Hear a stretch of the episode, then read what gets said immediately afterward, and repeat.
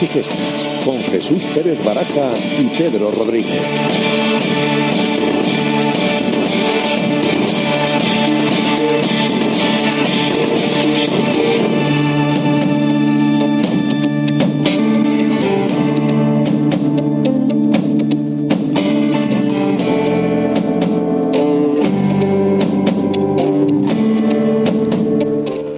Tal? Muy buenas tardes. Eh, bienvenidos una semana más a Goles y Gestas, el programa de Radio Marca Valladolid que te cuenta el pasado, el presente y el futuro también, porque hacemos ya casi predicciones con esos datos que nos trae Pedro todas las semanas.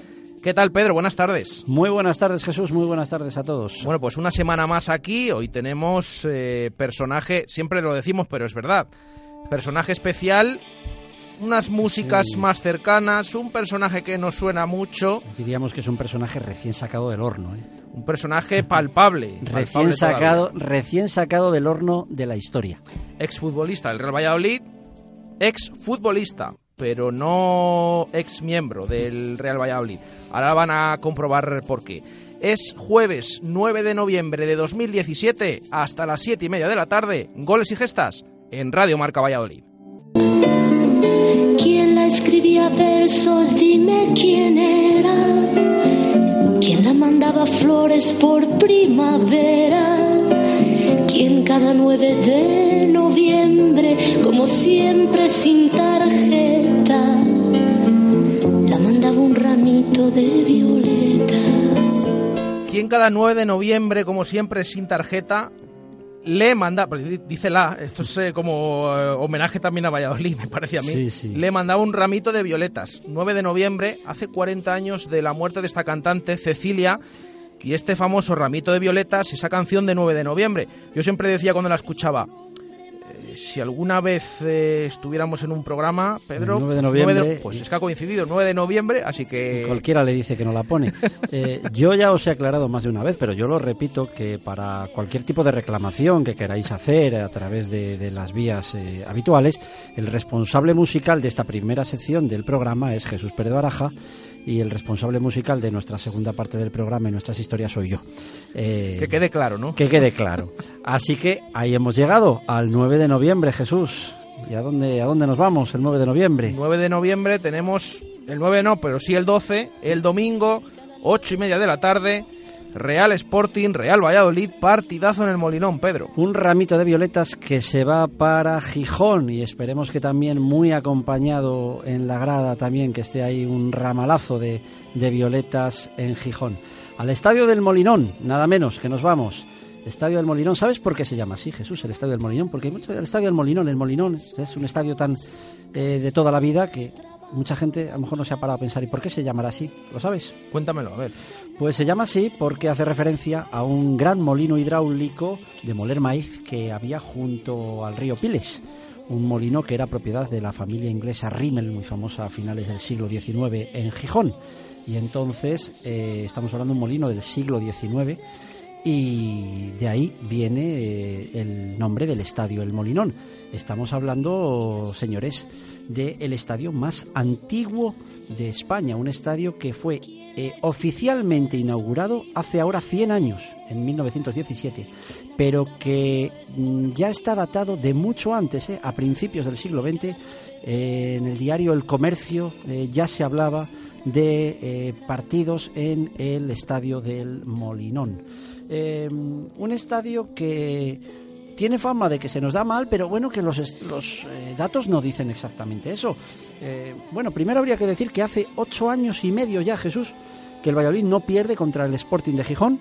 Eh, y hemos jugado en estos en ese tiempo cinco ocasiones, una en Copa y cuatro en Liga y que nuestras dos últimas visitas a este mítico estadio eh, son dos últimas victorias.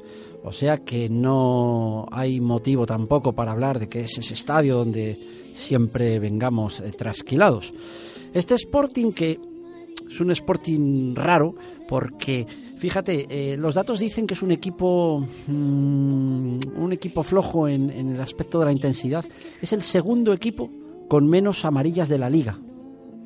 Pero claro, si os digo que este es el segundo, el que menos tiene, si os digo que era el Nastic, Pues es un dato que no nos serviría de nada, ¿verdad? Un dato que concuerda con lo que veíamos el año pasado, porque también el Pucera de Paco Herrera era de los que menos amarillas veía. Pues ahí estamos, es eh, el Nastic y después el Sporting, un equipo en ese aspecto, vamos a decir, blando.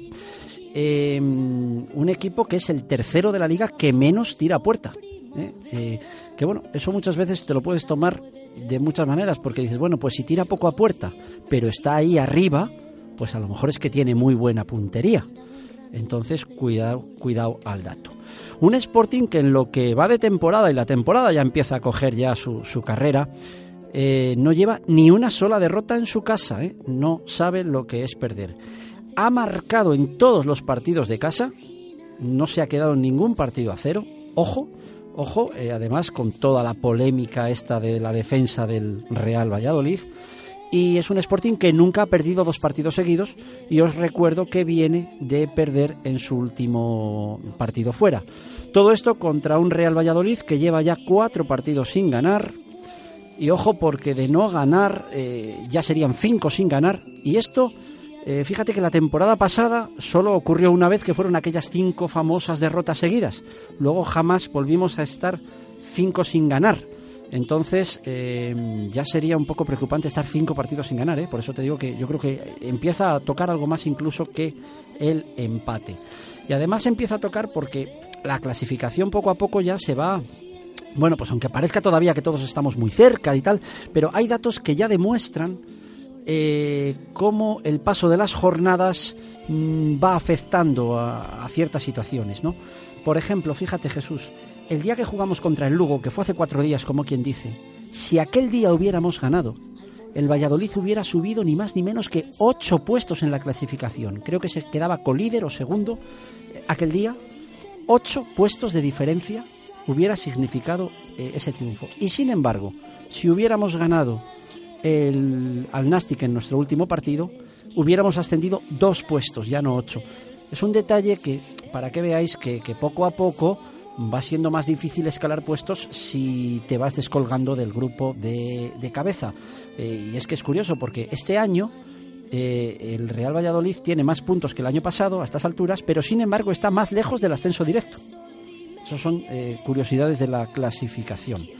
Y a ver si paramos un poquito esta sangría de goles en contra, porque si acabáramos con esta media, el Valladolid acabaría con 67 goles la liga. ¿Sabes cuántos goles, por ejemplo, tiene el líder, el, líder del año pasado, que fue el Levante? 32. ¿Sabes cuántos tiene el del año anterior, que fue el Alavés? 35. Si sumas los dos, 67. Pues sería la suma de los dos líderes de dos años diferentes los goles en contra que llevaría el Real Valladolid de no parar esta, esta estadística. Y por último, un dato que yo creo que es muy, muy, muy, muy interesante. Jesús, Hemos hablado esta semana varias veces de la importancia de marcar primero, de marcar pronto, etcétera.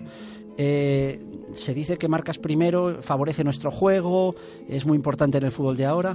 Pues fijaros lo que le ha pasado al Sporting de Gijón. El Sporting de Gijón cada vez, o sea, cada vez que le han marcado, ha perdido el partido, no ha remontado ni uno ni siquiera empatado, ¿no es así? Sí, porque los que ha acabado empatando se adelantó él en el marcador y luego le empataron. Pero eh, siempre que le han marcado, ha perdido. Ha perdido en Soria, ha perdido en Pamplona, ha perdido en Reus, porque no ha marcado, evidentemente. Pero siempre que el Sporting en, estos, eh, en este inicio de temporada ha recibido el primer gol del partido, lo ha perdido, tal cual. Pues yo creo que está clarísimo, ¿no? Lo que hay que hacer. O sea que, venga, a por ellos. Pues eh, con este último dato, que sí que sorprende bastante, o al menos es bastante interesante, llegamos al final de esta sección de datos, estadísticas, curiosidades sobre ese Real Sporting Real Valladolid. En nada, tras la publi, volvemos con la historia de hoy. Y mm, no les quiero decir que no, pero promete, promete mucho. A veces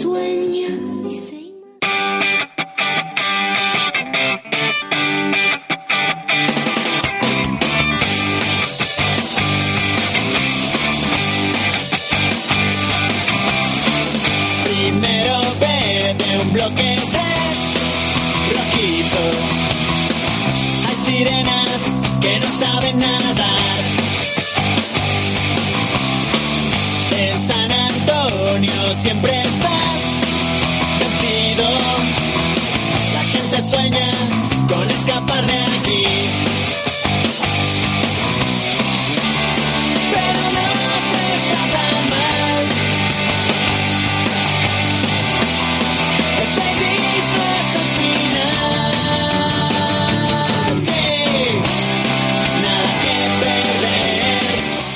Esta música, para empezar eh, la historia, Pedro, nos da una idea que casi ni viajamos en el tiempo. Casi, casi este, no, no la hemos eh, machacado mucho a la máquina del tiempo en este programa, porque yo creo que es de las músicas más recientes de todas las que hayamos hecho en estos más de dos años que llevamos con vosotros. Estamos escuchando Nada que Perder del grupo Pig Noise de un año, como decimos Pedro, donde empieza nuestra historia de hoy. Sí, estamos hablando del año 2006 y vamos a centrarnos en el 25 de agosto de 2006. Es la primera jornada de liga. Comienza una nueva temporada, nuevas ilusiones, nuevos jugadores. El Real Valladolid por entonces sigue en segunda división y otro año más pues la afición espera el ascenso, aunque a diferencia de los dos años anteriores, este año Jesús han venido menos nombres. ¿eh? Eh, parece un equipo más humilde que los dos últimos años que llevábamos en segunda. Ha venido un entrenador que triunfó en Eibar y que fracasó en Bilbao. Bueno, vamos a ver qué, qué pasa. Es la primera jornada y al Pucela le toca viajar al estadio del Molinón. Que yo me quedo aquí. La pretemporada pues había sido bastante floja y en esta primera jornada, como os he dicho, pues nos espera el Sporting de Gijón. Eh, tratándose de la primera cita, pues eso, no hay nada que perder, como dice la, como dice la canción. El Valladolid forma aquel día con Jacobo en la portería, eh, Pedro López, Iñaki Bea de la Cuesta, Marcos, Sisi, Iván Hernández, Víctor, Asier, Álvaro y Llorente eh, para enfrentarse en esta primera jornada, como digo, al Sporting de Gijón con, con nada que perder. Muy pronto Jesús, muy pronto el Pucela se puso por delante con gol de Víctor de penalti y empató el Sporting justo antes del descanso. Seguro que te acuerdas tú de este partido, ¿verdad? Estaba allí, estaba allí. Allí estabas. ¿Qué pasó en el segundo tiempo? Pues que en el segundo tiempo el Valladolid empieza a ilusionar a todos sus aficionados con dos goles más eh, de la cuesta. Y Víctor eh, hizo otro, ¿verdad? Y terminamos ganando 1-3 para sumar los tres primeros puntos. Al tratarse de la primera jornada, pues en aquel partido debutaron muchos jugadores en el Real Valladolid. Pues debutó, mira, vamos a recordar un poco Iñaki Bea, debutó Sisi, de la Cuesta, por supuesto el entrenador José Luis Mendilíbar. Pero en el programa de hoy nos vamos a quedar con otro que acababa de llegar también y debutó también ese día, lógicamente. No estaba en el 11 porque salió desde el banquillo los últimos 14 minutos. Muy poca gente conocía a aquel fichaje que había llegado del Albacete, pese a que, ojo, eh, que no era un chaval eh, de quien vamos a hablar, tenía ya entonces 27 años. Hoy toca recordar a Álvaro Rubio.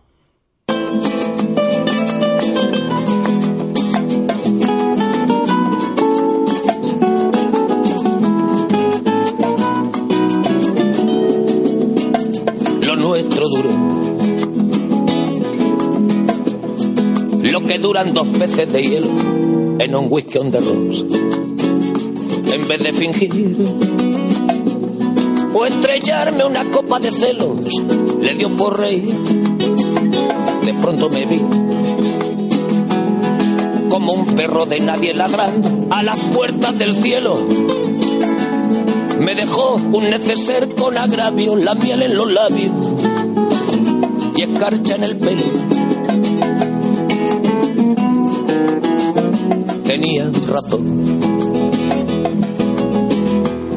Mis amantes en eso de que antes 19 días y 500 noches, la popular canción de Joaquín Sabina, Pedro. Para empezar a hablar de Álvaro Rubio Jesús hay que remontarse al año de esta canción, que son siete años antes de que llegase al Real Valladolid. Y nos vamos a ir a 5.600 kilómetros de aquí para recordar algo que pasó durante 19 días en el mismo año de la canción. Estamos en 1999. y regresé a la maldición del cajón sin Los 19 días que transcurren del 5 de abril al 24 de abril es la historia de una selección, una selección nacional de fútbol, una selección sub-20 española que va a jugar un mundial ni más ni menos que en Nigeria. Una selección al mando de Iñaki Saez que el día 5 de abril debutó venciendo 2-0 a Brasil en el primer partido y 19 días después se proclamó campeona del mundo al vencer 0-4 en- a Japón en la final. En aquella selección, Jesús, pues fíjate, te voy a decir los, algunos de los nombres que había, a ver si te suenan un poco. Casillas, Marchena, Xavi Hernández, Colsa, Yeste, Barquero, Aganzo, ¿te, te suenan? Un poco, un poco. Menudo nivelazo, ¿verdad? Que tenía aquella selección, así fue campeona.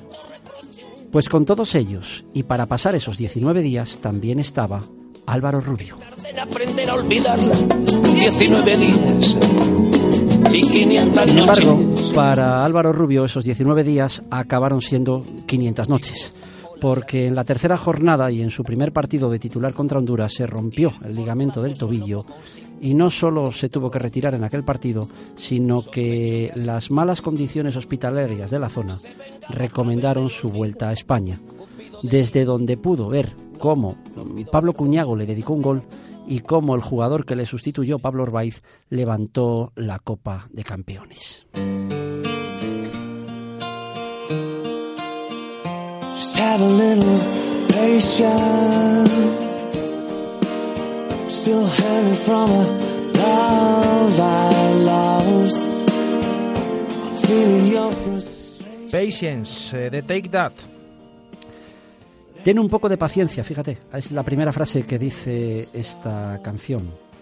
Seguimos hablando de Álvaro Rubio, que era un jugador de la cantera del Zaragoza eh, y jugaba en, su filial eh, en la época cuando se disputaba este Mundial Sub-20 de la que os acabo de hablar.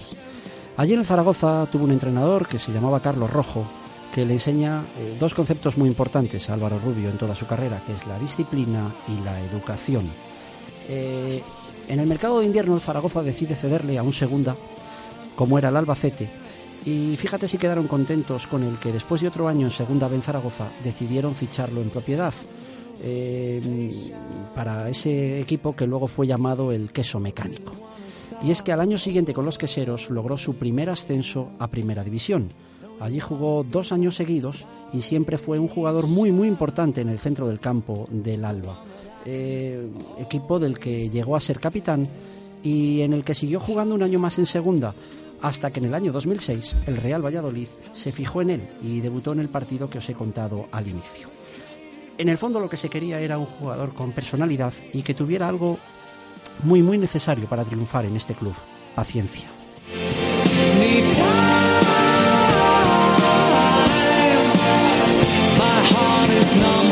Hablar de la temporada 2006-2007 es hablar de lo que todos sabéis, es hablar de una temporada inolvidable, memorable y comandada en el campo por un Álvaro Rubio realmente imprescindible.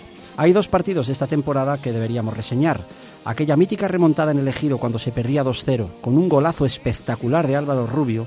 Y fíjate, Jesús, si se le consideraba imprescindible, que en un partido en Vitoria y ya matemáticamente ascendidos, eh, nace su hija, eh, justo antes de empezar y el entrenador decidió no avisarle para que jugara los 90 minutos. Cabe decir que la hija de Álvaro, que fíjate años después le acompañó en el propio césped de Zorrilla en su retirada, eh, vino con una victoria debajo del brazo porque el Valladolid ganó 1-2 al, al Alavés. La paciencia dio sus frutos y Álvaro Rubio festejó por todo lo alto el ansiado ascenso a Primera División con el Real Valladolid. A partir de ahí, pues dos años fantásticos en Primera División, donde Álvaro siempre titularísimo de la mano de un entrenador para el que el equipo eran él y diez más, pues mostró todas, todas sus cualidades. Pues recuerdo un golazo al Zaragoza, una jugada tremenda que, está ahí en YouTube para verla. Su inteligencia, su colocación, su orden, sus pases, su solidaridad, su conciencia de trabajo en el equipo. Él siempre decía que prefería evitar un gol antes que marcarlo. Todo, todo lo que se hablara de Álvaro Rubio eran cosas, cosas que sonaban a bueno.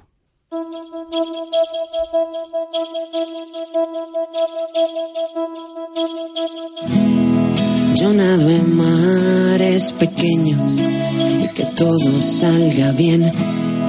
Que si son grandes me pierdo y luego nunca sé volver. Verás a mí ya no me van las pelis de miedo.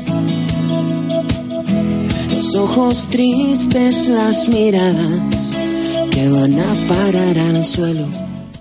Cosas que suenan a de maldita Nerea, ¿no? Este tema de Maldita Nerea nos cuenta, sin embargo, cosas que suenan a triste, cosas que suenan a olvidar, y es un éxito del año 2010. Y es que en 2010 las cosas se tuercen para el Valladolid, y lo que era malo para el Valladolid lo era también para Álvaro Rubio, y viceversa.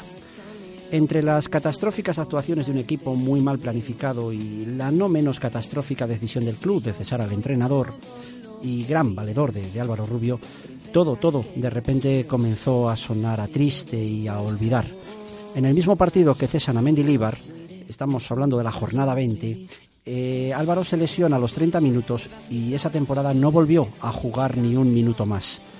Algo que, visto el resultado y descenso final, tampoco sonó feliz para el club ni para ninguno de nosotros.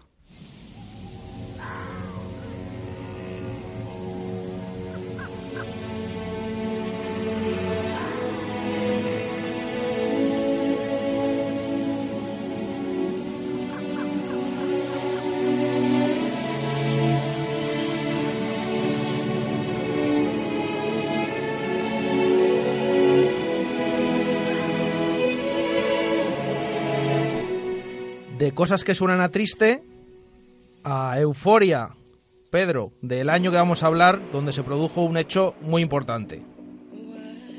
2012, 2012, porque desde 2010 y de nuevo en segunda, pues se viven años difíciles para el Valladolid, para la afición, para Álvaro Rubio, que sigue jugando como siempre y que en ocasiones no encuentra el respaldo de su propia afición, pero la llegada de Jukic en 2011 da nuevos bríos al juego del equipo. Eh, vamos con ese Somos Valladolid por bandera y siempre con Álvaro Rubio de timón logramos, logramos la euforia.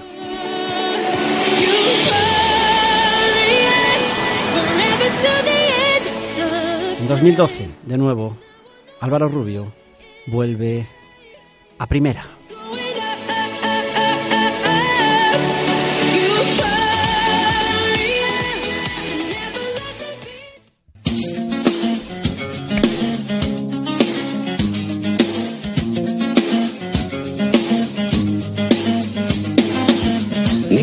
De echarte de menos durmiendo en la misma cama. Y ahora eh, un obetense, Melendi, tocado y hundido. Porque subimos a primera, Jesús, de nuevo otro año fantástico. Con 33 años ya Álvaro Rubio juega 34 partidos de titular. Pero es que al final la historia de Álvaro Rubio en el fútbol es la continua historia de alegrías, tristezas, de ascensos, de descensos. Porque es que al año siguiente y después de la marcha de Jukic, otra cadena de errores de unos, de otros. Y en el año de esta canción, como nos dice, soy el capitán del barco roto, pues nos quedamos y Álvaro Rubio se quedó tocado y hundido. El Valladolid volvía de nuevo a la segunda división.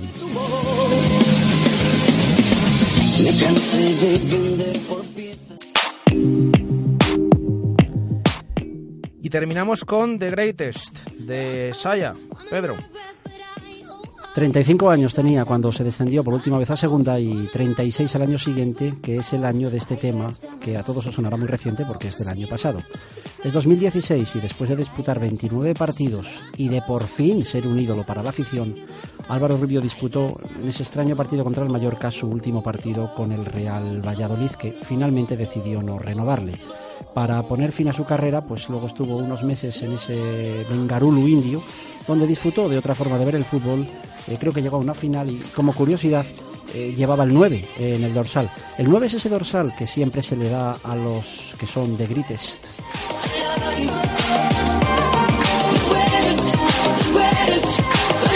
Fue muy bien recibido Luis César cuando llegó a Valladolid, pero yo creo que aún lo fue más cuando la gente vio que Álvaro Rubio le acompañaba en el césped, porque cuánto, cuánto nos enseñó Álvaro Rubio a todos los aficionados, Jesús, cuánto nos enseñó a los que alguna vez eh, todos le criticamos y nos enseñó que realmente era un gra- un gran jugador de fútbol, pero sin llevarse la mano a la oreja, sin mandar callar a nadie, sin alzar la voz, nos lo enseñó de la forma más sencilla, jugando al fútbol.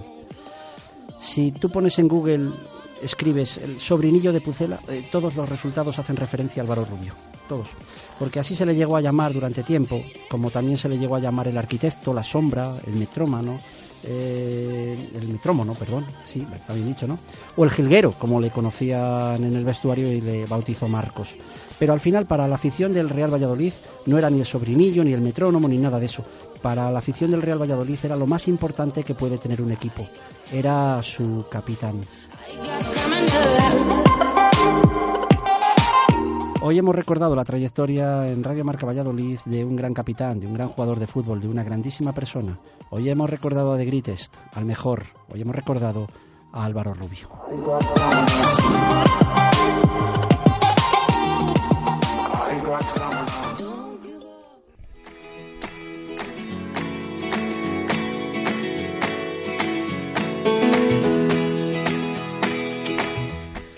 Bueno, pues no podía faltar un, un programa, un pucelano, un fijo como Álvaro Rubio en este programa, como fijo es ir a la Dama de la Motilla en Fuensaldaña, que nadie se lo pierda, por favor, un restaurante top para ir, por supuesto, para recordar hoy a Álvaro Rubio, Pedro. Espero que os haya gustado porque lógicamente es muy difícil de resumir tantos años, tantos partidos, tanta historia en, en- en tan poco tiempo, pero que sirva como nuestro recuerdo a nuestro gran capitán. Que quede ese recuerdo ahí. Nosotros volvemos mañana, les dejamos ahora con sobre ruedas y la próxima semana, por supuesto, con otra nueva historia. Gracias, Pedro, hasta luego. Hasta la semana que viene. Y a ustedes hasta mañana, 1 y 5 de la tarde, directo Marca Valladolid. Un saludo, gracias. Adiós.